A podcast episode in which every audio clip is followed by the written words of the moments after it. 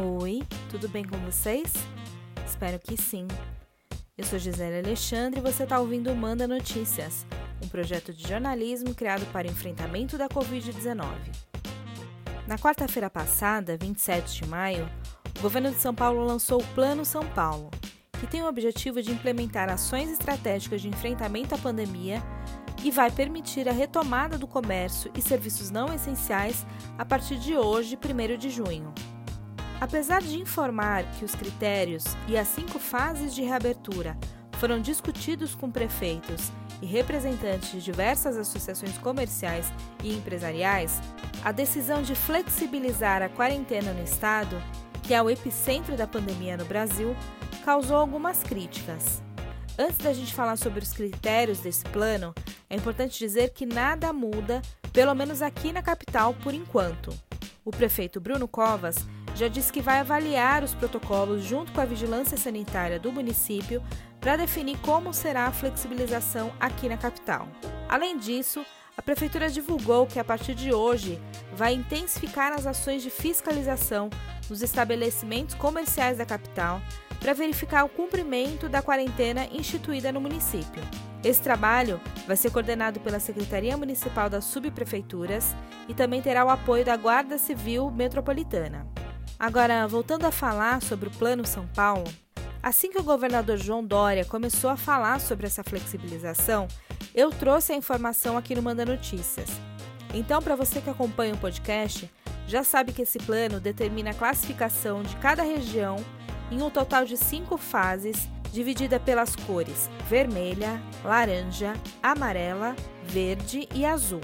De acordo com o governo, esse plano foi elaborado por autoridades estaduais em sintonia com especialistas do Centro de Contingência, que é responsável por monitorar e coordenar as ações contra a propagação do novo coronavírus no estado.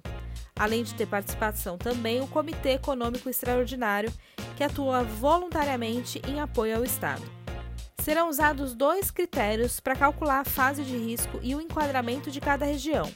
O primeiro deles é a capacidade de resposta do sistema de saúde, que é composto pela taxa de ocupação de leitos hospitalares exclusivos para o tratamento intensivo da Covid-19 e mais a quantidade desses leitos por 100 mil habitantes. O segundo critério vai ser a evolução da pandemia, e ele é composto pela taxa de contaminação, a taxa de internação e a taxa de morte.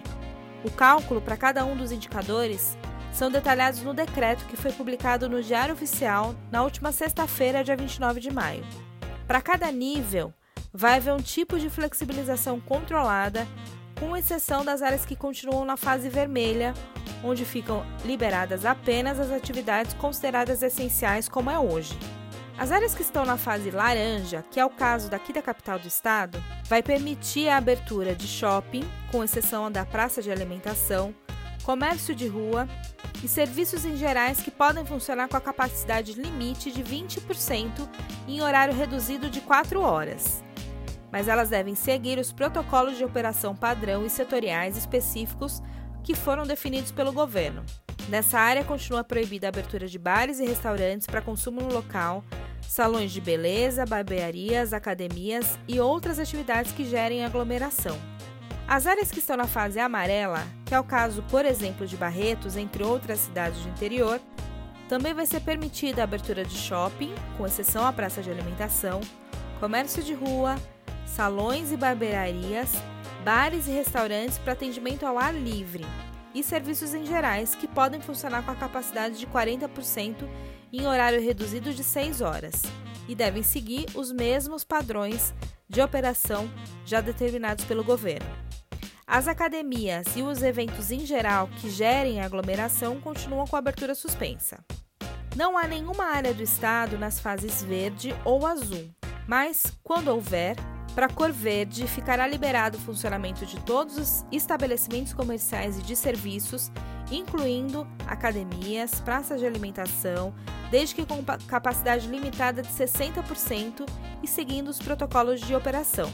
Mas vão continuar proibidos os eventos que geram aglomerações.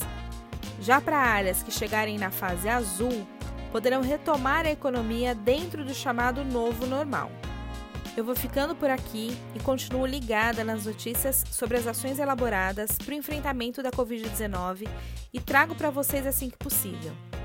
Se você tiver alguma dúvida ou se receber uma mensagem no WhatsApp ou em outra rede social que te deixou inseguro, ou até se você recebeu esse áudio de um amigo e quer ser incluído na lista de transmissão oficial do Manda Notícias, manda uma mensagem para mim no número 11 9 8336 0334.